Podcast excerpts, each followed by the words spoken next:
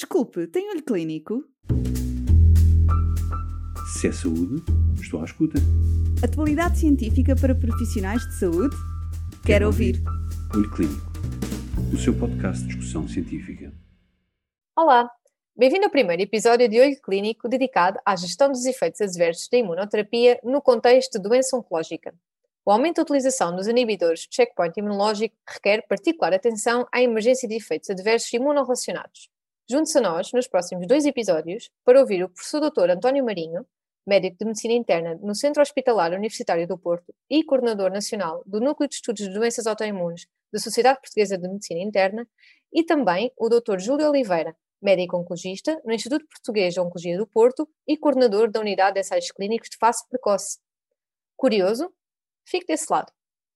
Boa noite, eh, o meu nome é António Marinho, sou internista do Centro Hospitalar do Porto, dedicado à imunologia clínica já há bastantes anos. Eh, estou aqui com o Dr. Júlio Oliveira, do Instituto Português de Oncologia, oncologista, eh, com o qual vamos participar neste podcast e fazer uma resenha sobre os efeitos laterais da imunoterapia e um pouco sobre a história da imunoterapia e os seus e o futuro também de, de, da imunoterapia e dos seus efeitos adversos.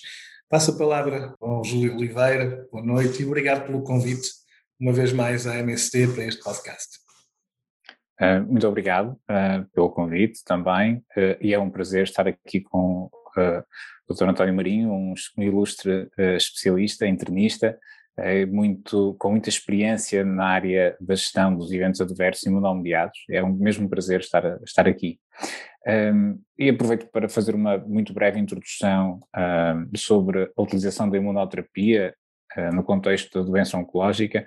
Uh, atualmente, a imunoterapia uh, com os inibidores do checkpoint imunológico, nomeadamente os anti-PD1, anti-PDL1 e também com os anti-CTLA4, está a ser usada num número crescente de patologias não está só reservada ao tratamento da doença metastática.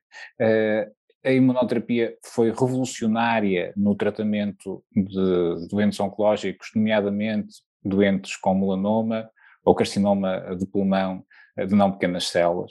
Eh, e estamos atualmente a assistir a um, a um progressivo uh, aumento do número de indicações, a uma expansão efetiva do número de indicações de, de, utilização dos inibidores de checkpoint imunológico para um cada vez maior número de áreas de patologia, quer seja em monoterapia, quer seja em regimes de combinação com outros agentes, por exemplo, quimioterapia e futuramente com terapias-alvo e mesmo outros agentes imunomoduladores.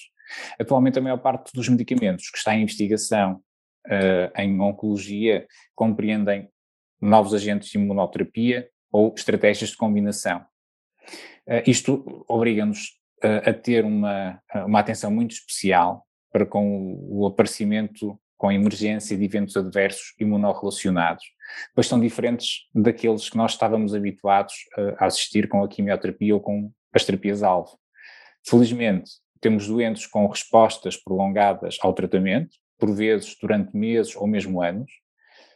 Uh, por isso temos de ser capazes de gerir bem os eventos adversos uh, imunomediados, temos de, os detectar precocemente e de gerir eficientemente, porque isso é essencial para permitir aos doentes tirarem o máximo de benefício com a imunoterapia. Uh, agora, lançava eu o desafio ao, uh, ao António Marinho para uh, nos explicar um bocadinho aquilo que sabe sobre uh, quais são os mecanismos que poderão estar na base do aparecimento destes eventos adversos imunorrelacionados. Obrigado, Júlio, por esta introdução. De facto, isto é um tema muito desafiante e tem havido muita informação nova acerca destes mecanismos eh, e da forma como estes mecanismos também podem explicar o timing de aparecimento dos, dos efeitos imunomediados.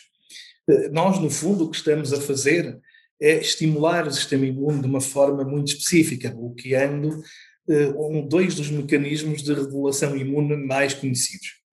Quer seja pela via do TLA4, quer seja pela via do PD1 ou PDL1, eh, são mecanismos de regulação do sistema imune eh, que têm muita importância na homeostasia eh, e, portanto, no controle do, do sistema imune e da inflamação.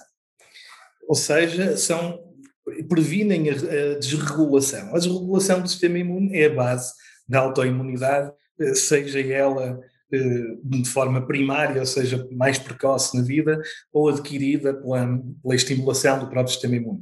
Ainda hoje se discute muito a questão das vacinas, é outra forma de estimular o sistema imune, um bocadinho diferente, mas estamos a aprender paulatinamente com estes mecanismos. Nós temos dois mecanismos principais e, e são diferentes e poderão ter de explicar diferentes eh, abordagens e diferentes timings de apresentação. Eh, sabemos hoje que com esta estimulação aquilo que nós aumentamos é significativamente a citotoxicidade TCD8 eh, e sobretudo a citotoxicidade T, que é muito importante na, no combate tumoral, no fundo, na, na, destruição da célula tumoral. Eh, como é que isto pode acontecer e por que motivo é que isto pode provocar algum fenómeno de autoimunidade? Sabemos atualmente que há uma expansão significativa eh, de, dos, dos clones de linfócitos T autorreativos. Como é que isto acontece? Eh, apresentamos nas, no CD3 do, do T-cell receptor, o T-cell receptor é um conjunto na sua ligação que compreende o próprio TCR e o complexo como o CD3. E existe uma ampla amplificação de CD3 ligeiramente diferentes são ligeiramente diferentes em muito mais, ou seja, há muito mais clones de linfócitos que são variáveis, e essa expansão tem muito a ver também com a própria estimulação do sistema imune. Não é um aumento de número de linfócitos, é um aumento da variabilidade do que estes linfócitos conseguem reconhecer e também, ao mesmo tempo, conseguem estimular.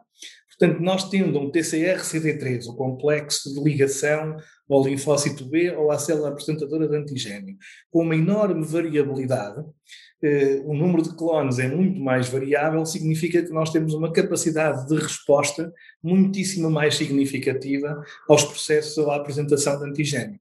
O que é que acontece apresentando o antigênio certo? Uma amplificação do sistema imune e um aumento da citotoxicidade.